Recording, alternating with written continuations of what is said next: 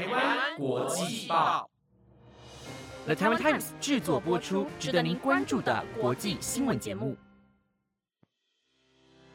欢迎收听台湾国际报，我是婷婷，马上带您关注今天四月二十八号的国际新闻重点。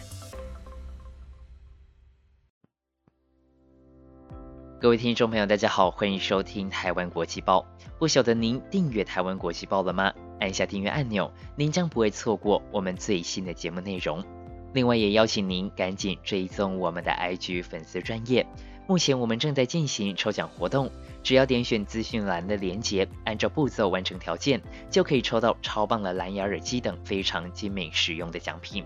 活动时间到五月六号为止，听众朋友们千万不要错过了。节目一开始带您来了解有关于新冠肺炎的消息。随着新冠疫情再度的在各地蔓延爆发，疫苗的施打状况就显得格外的重要。不过，A Z 疫苗造成血栓的问题依然存在。就在昨天四月二十七号，加拿大出现了第一位因为施打 A Z 疫苗而出现脑血栓死亡的案例。虽然非常的心痛，但加拿大法语区的工位首长艾鲁达表示，不会因为这起罕见的案例就改变施打的策略。也有其他官员表示，他们了解会有严重的并发症出现，但是几率非常的低。简单来说，加拿大的官员认为 A Z 疫苗的好处还是大于 A Z 疫苗背后所隐藏的风险，因此并不会随便的改变原有的施打策略。不过，婷婷也想问问听众朋友，如果是你的话，你会愿意施打吗？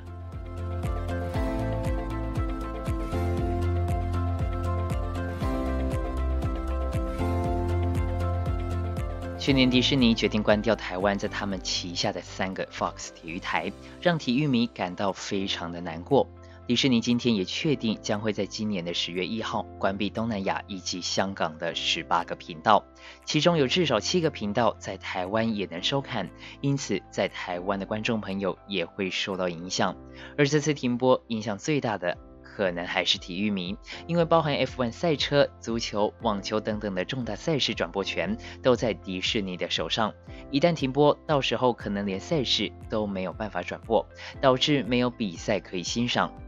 迪士尼这次关闭的频道，除了有三个 Fox 体育台，还包含有卫视电影台、福斯电影台、迪士尼儿童频道等等。根据了解，经营了二十年之久，却要全面退出亚洲市场的主要原因，就是因为迪士尼正在打算推广自家的串流服务 Disney Plus。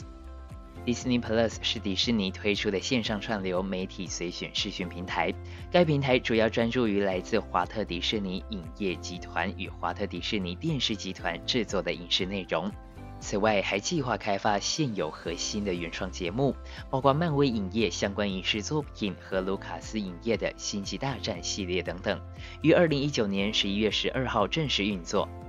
对于这次迪士尼一口气停播十八个频道，您有被影响到吗？或是您有没有使用过 Disney Plus 呢？在底下留言跟我说说吧。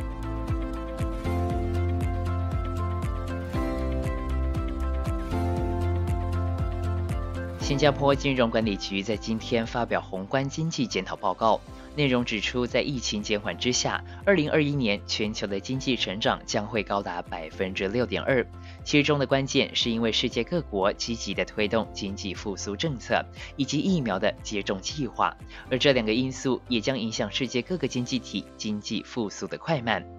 另外，报告中也提到，新加坡本身在二零二一年全年的经济正增长将有机会超过先前预测的百分之六。不过，并不是所有的产业都有所恢复，像是航空业以及住宿业就依然受到了疫情的影响，持续低迷。而令人感到难过的是，随着新冠病毒疫情再次的升温，还出现了更具有传染力的变种病毒。短时间内恢复国际旅行，让观光业重新复苏的希望，恐怕早已不复存在。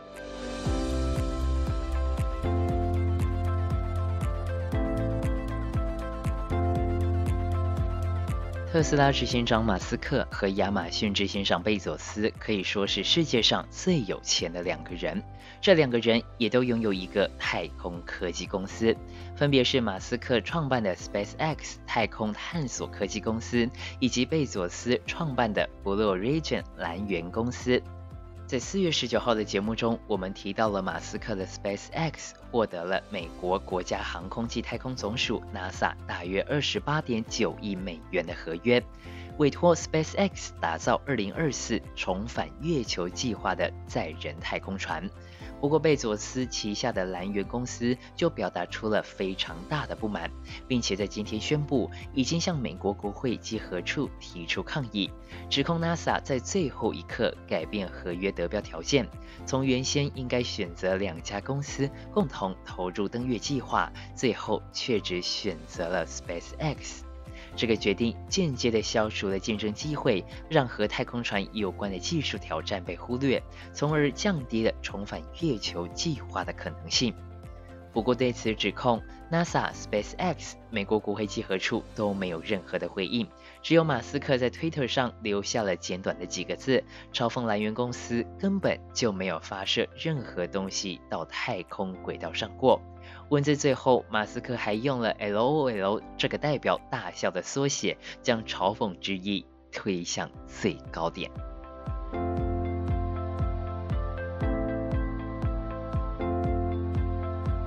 说到 SpaceX，马斯克也计划在2026年将人类送往火星探索与殖民。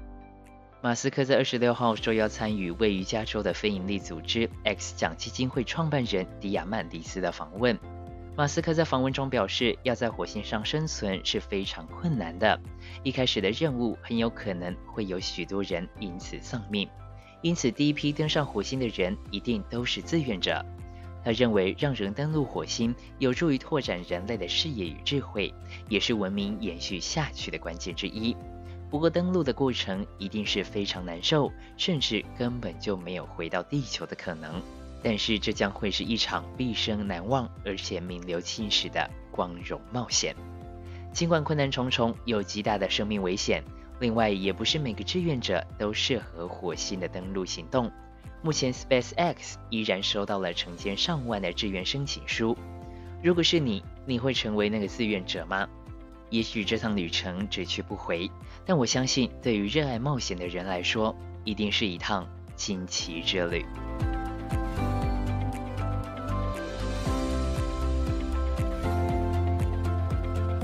日本在二零一一年福岛核灾过后，就非常谨慎地看待核能政策，以立法规定反应炉的基本使用年限为四十年，最多只可再延长二十年。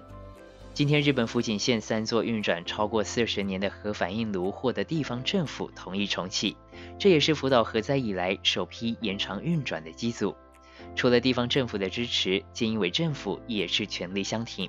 事实上，到了二零三零年，日本将会有一半的反应炉都超过了四十年的使用年限。延长现有核电厂对人民来说有安全性的疑虑，而新建核电厂的计划又早已被日本政府冻结。就算没有冻结，新建核电厂也必然遭到日本人民的反对。